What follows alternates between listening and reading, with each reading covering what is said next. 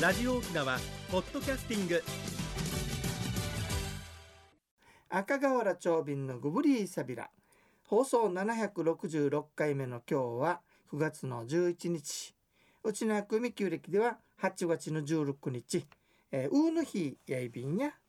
さて、はい皆さん今日さうんあの前にもやったかもしれないんだけどもよでしょちょっとねひげひげの話しようかなとう思っヒてゲるのさ話ヒゲ前もやりましたかねやったと思う、あのねはいあそうですか面白いのがねはいあの最近何でしょひ最近っていうかまあもう10年ぐらいになったかな、はい、はい最近ひげが非常に流行ってきてるでしょまあ残す方男性、ねえあーのおしゃれで流行やってるるよね方が多いひですねげの歴史をちょっとね調べてみたら面白いこと分かったのよはあは江戸時代以前の戦国時代はさ、はい武将たちがやっぱりこううひげを蓄あえて加えね、て非常にういんかついのが多かったって、はい平和の世の中になったもんだから、はい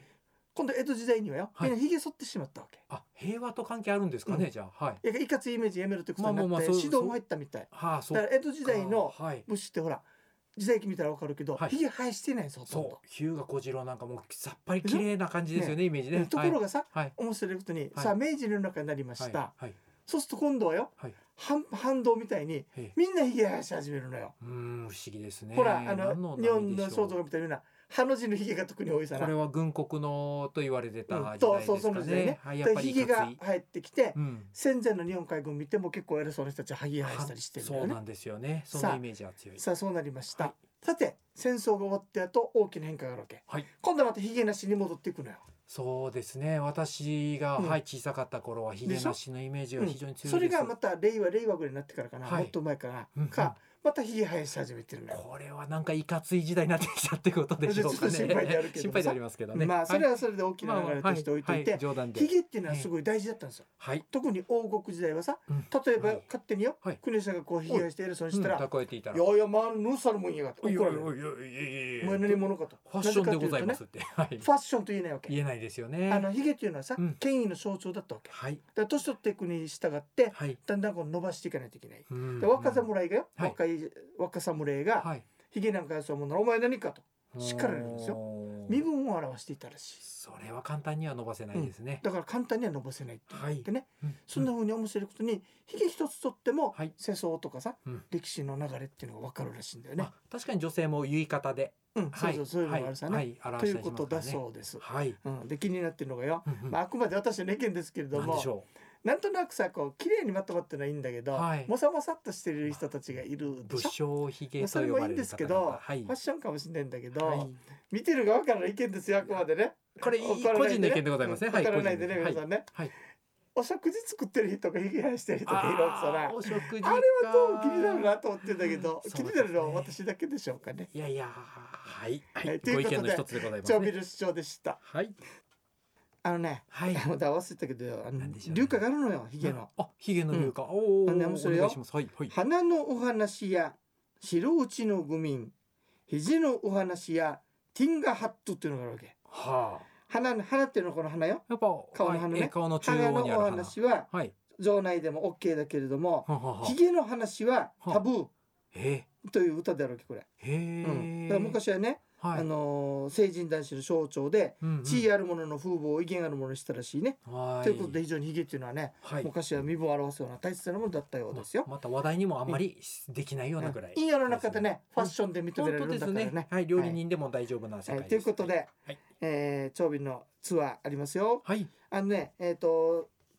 タイモスさんが主催でね、やんばるの法年祭っていうのをやってたんだけれども、はいこれ復活しまして復ね、活です今度は10月の9日にあります。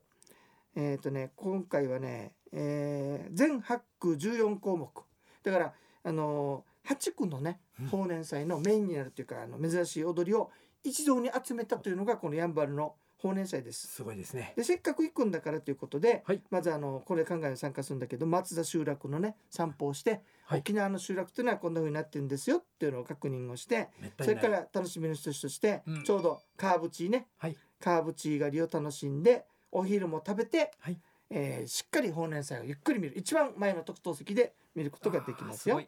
こんだけ揃って8980円となっておりますすごいはいえーお問い合わせお申し込みは050-5533-2525 050-5533-2525沖縄ツーリストまでおにぎりせびらやんばるの法年祭鑑賞ツアー10月の9日日曜日にやりますよマッチョエビのおっさいそれでは次のコーナーです沖縄のなんだまた流化になるんだけどもさこのですね、い。今日これからよいいですね流花ねこれからはいね、流 化これからって言ってた流化面白い読本っていうのがあってねすごいであす。のそれからいろんなの撮ったりしてるんだけれども、はい。こんな面白い話があるのようんうん。なんでしょう。招待記王っていうほら万は国い診療の金作った王様いらっしゃいましたね、え有名な。この人がねあのー王家沖です縄あれ五役さはい。五役王子だからは五い役にいたわけ、はい。その時に周辺でいい人見つけたんだろうねそれと一説によると有力者がさ自分の期限取りたくて推薦したって話もあるんだけど、うんその近くの S という集落からね S 綺麗な女性を見つけてはい。即室にしたわけ、うんで里帰りしたいとはい。里帰りした時に早く帰ってこいよと言われたわけさねはあ。ところがあの遅かったっていうことでねこんな流歌を読まれてるあわけそこでも流花を読む。はい。 「ぐしくからうりてさるとちぬかじりたるにゆくさりて生でもちゃが」ぐしくから出てね、はい。猿の猿の地獄には帰ってくると言ったくせに、そうですね。お前誰に誘惑されて、はいこんなに遅くなったのかという歌だろ うさ、これも歌にしたんですね。えうんーだから面白いでしょ龍歌ってのは読んだそのままはい。喋ったそのまま歌になるってい歌うになる一つの証拠になるうわけ、んでね面白いのはね、。本当ですそれに対してその女性がさはい。はい。こう言ったわけ。あはいかくさりんあらん、ひかさりんあらん、しごくあみふてどなまでなたる。あー誰か隠れたわけでもないし、ええ誰かに引き止められたわけでもないですよ。。大雨が降ったから、うん。今のまで遅れたんですよって返したらしい。はい。で、これに関して実はね、裏話っていうか、あの、あ面白いのがね、あこれれ本当はさ、は実際に載ってるのは小宮王という王様の、はい。えー奥さんっていうか妻がね、うん呼んだとなってるんだけれども、この歌をね。うんうん。ところが、S にはこんな話が伝わってるわけ。うん。はい。でやっぱりあの美人だからということでうんうんうん紹介されて帰りました。で早く帰ってこようったけど遅い。はい。それで招待業が起こってそう言った。では背後にはこんな話があったわけさ里帰りしたら懐かしいねってゆっくりしたかったわけね。まあそうですよね。明日ははい担当一で、はあの種まく儀礼ね種種まき行事があるから時期こっがち食べられるからはい明日まで行って明日帰りなさいと言ったわけ。ああ引両き止親めがられたんですうねん。ところがいやいや王様に早く帰りなさいと言われてるから、はい今日帰らなきゃいけないのよと言ったのね。はいそうですよ。そしたらってことでじゃあせっかくだからうんもう担当医のごちそうは明日じゃなくて、うん今日いただいて帰りなさいっていうことにしてはい良か食っべたさですせて帰ったってはいでそのために遅れたわけさまあごちそうを召し上がってたということだけどそんなこと言ったら両親がバスれるかもしれないということでそうですそうですそうこの「ゆくさりん」えーこういったですねです。「かくさりんあらんひかさりんあらんしごくあみふてどなまりなたる」といったそうですね頭のいい女性だねね。さてその後ねはいその後い S 区でははい。これに習って、うんうん。他の地区よりも一日早く担当をするようになったそあうらです。えーというお話が残っ。すているよっていうねごいですね流花のお話でした。いかがでしたでしょうか。それでは次のコーナーです。一に運動二にメモリン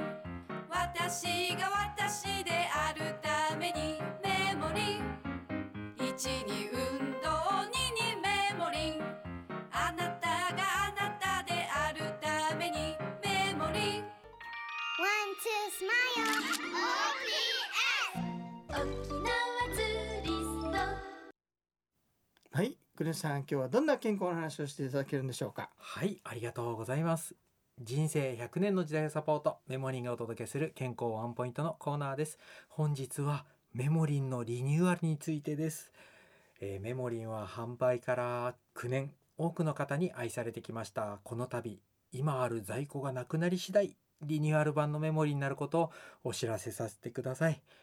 リニューアルで何が起こるのか、実は入っている原料が一つ抜けて一つ加わります。えー抜けるのが峠芝エキスこちらは今年の2月でお薬の原料として認定されてしまい食品には使えなくなってしまいましたその代わりに加えるのがビタミン D です